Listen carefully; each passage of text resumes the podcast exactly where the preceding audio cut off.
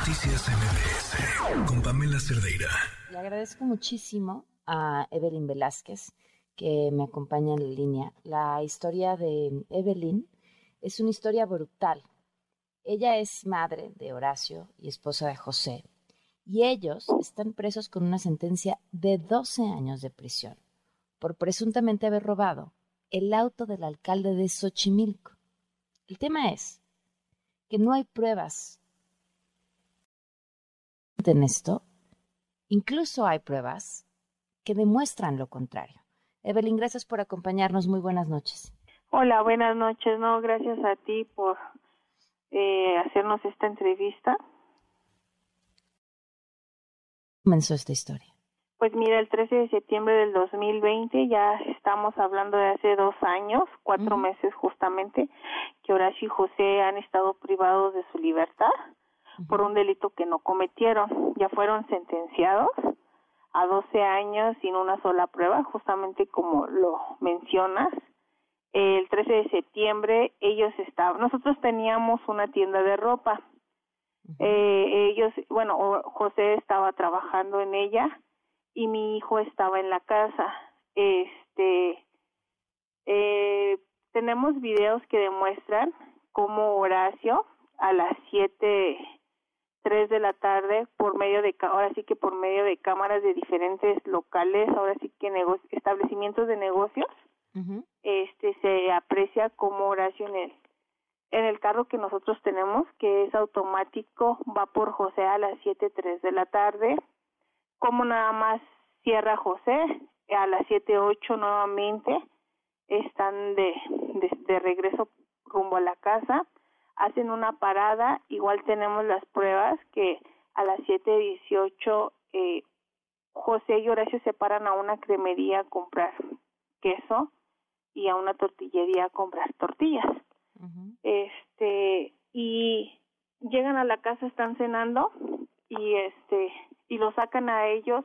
Justamente yo estaba hablando con mi hijo a las siete y media de la noche y de repente pues yo dejé de tener contacto con Horacio, que es mi hijo, y pues de momento pues dije se fue la señal o se cortó la llamada. Volví a marcarles y pues no tuve ya eh, respuesta de Horacio. Le marco a mi esposo y pues tampoco me contesta. Se me hizo muy raro porque ahí donde nosotros vivíamos pues teníamos buena señal, tanto de internet como telefónica y teníamos también teléfono fijo. Entonces, para eso me manda un mensaje una amiga y me dice, oye, ¿qué está pasando en tu casa? Hay muchísimas patrullas, ya que la casa está sobre una avenida principal. Y pues no me contestan, si entré en pánico. Lo primero que hice fue marcarle a mi mamá, que vive a unos cuatro minutos en carro. Y pues mi mamá en vez de marcar, porque pues obviamente yo ya había estado marcando, lo que hizo fue ella manejar rumbo a mi casa. Cuatro o cinco minutos en prisa y para cuando ella llega ya se los habían llevado. A las hay videos en donde se aprecia como así ya José se los llevan en patrullas pick-up a las siete con cuarenta y ocho de la noche estamos hablando que en la cremería compraron a las 7.18, en lo que llegaron, calentaron, eh, a las siete con 48 se los llevaron. Incluso también las tenemos eh, grabaciones en donde eh, se aprecia que a José se lo llevan en pijama, en sandalias. Y pues ese tiempo a ellos, de que los bajan a las siete con 48, eh, los torturaron, los lastimaron bastante y a ellos los, los presentan en el Ministerio Público de Xochimilco a las nueve cincuenta de la noche. Y bueno, de ahí empezó toda nuestra pesadilla, ya que los los declaran, ahora sí que los juzgaron de haberse robado el carro del alcalde de Xochimilco. Declara el chofer que era el chofer particular del alcalde José Carlos Acosta Ruiz y pues hasta el día de hoy pues es lo que hemos venido peleando. Tenemos pruebas, tenemos testigos de cómo fueron brutalmente golpeados, torturados, eh, entraron a nuestra casa, no solamente eh, quebrantaron ahora sí que la ley en cuestión de que pues entraron sin ninguna orden de anallamiento o ninguna orden de cateo. Entraron a nuestra casa.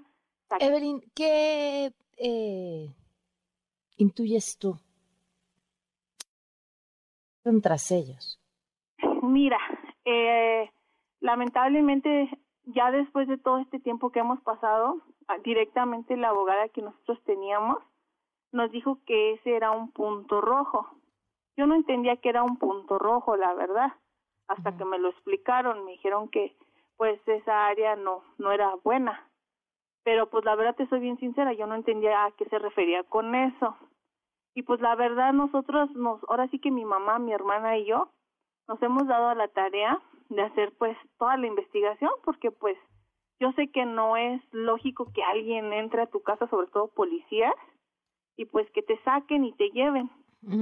Entonces, eh, pues ahí no nada más se llevaron a Horacio y a José, también se llevaron al señor que nos rentaba, al dueño de la casa. Entonces, este, pues los acusan de, de robar el auto. Hasta el día de hoy no entendemos qué fue lo que pasó. No tenemos idea si iban por ellos o iban por alguien más, pero seguro estamos que se equivocaron de dos personas porque pues nosotros incluso les dijimos que que les hicieran el peritaje a sus teléfonos con el con el geolocalización para que vieran en dónde en dónde estuvieron todo el tiempo ellos. Por medio de ese peritaje hubieran podido diagnosticar por medio del GPS en dónde estuvo el movimiento de de Horacio y de José. No lo quisieron hacer. En el trayecto de lo de, de lo que los policías y el denunciante declara que sucedieron los hechos, habían siete cámaras de C5 y dos, cinco de C5 y dos de C2. ¿Y qué pasa con eso? Eh, nosotros en tiempo y forma solicitamos las cámaras del C5 y del C2 y nos las hicieron perdedizas. Eh, no, no, no nos entregaron lo que pedimos y las tres grabaciones que nos entregaron, nos entregaron de la Noria, que no tenía nada que ver, porque pues se supone que declaran que la persecución fue en San Salvador Cuautenco, que pertenece a la delegación de Milpalta. Entonces, pues la Noria pertenece a Tepepan. No tiene nada que ver. Y nos presentaron el de la calle Guadalupe Ramírez, que se encuentra en Xochimilco, justamente enfrente del Deportivo, que al final también nos ayuda porque a la hora que nos dan esa grabación se aprecia como a las siete a las siete con perdón a las ocho trece de la noche ya están pasando las mismas camionetas patrullas que pasaron a las siete cuarenta y ocho cuando se los llevaron a ellos. Entonces ahí se puede dar uno cuenta que a ellos los trajeron prácticamente pues eso ya es privado privarlos de de su libertad este nosotros le llamamos, pues prácticamente los secuestraron por dos horas, porque si los habían agarrado los debieron haber remitido inmediatamente y los remitieron a al ministerio hasta las nueve cincuenta. Dos horas estuvieron eh, golpeándolos.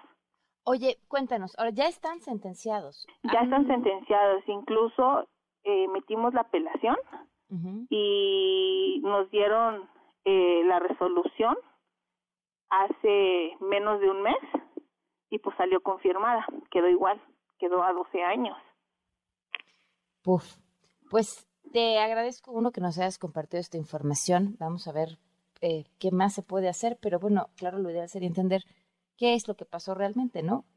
¿Qué hay detrás de esto que no sabemos que llevó a la detención de estos dos hombres de los que hay prueba no estaban en ese lugar en el momento de lo que los acusan?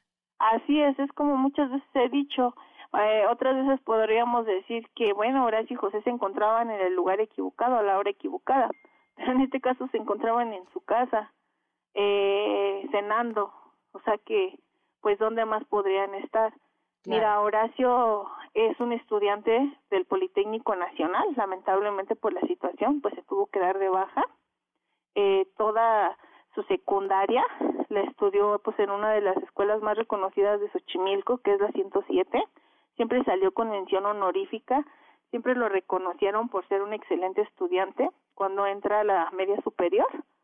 Igualmente salió con puro 10, salió con mención honorífica, de hecho fue el segundo de todas las escuelas para salir el mejor el mejor de, de su clase del, del año en el que él salió este que fue en el 2017 y pues la verdad me da mucha tristeza porque Horacio representaba en el deporte en básquetbol a la Ciudad de México tanto estatal como distrital y como nacional e incluso estuvo en partidos paralímpicos representando a México y pues me da mucha tristeza porque la verdad eh, pisan, pisan a la gente inocente, abusan de la situación, abusan de un estudiante que la verdad lo único que ha querido es esforzarse. En este momento, Horacio, a pesar de la situación, de estar sentenciado, de que metimos apelación, incluso eh, eh, que está corriendo el peligro de que nuevamente lo trasladen a otro penal y que la verdad, pues yo no entiendo por qué hacer esto con personas buenas, que tienen buena conducta. Claro.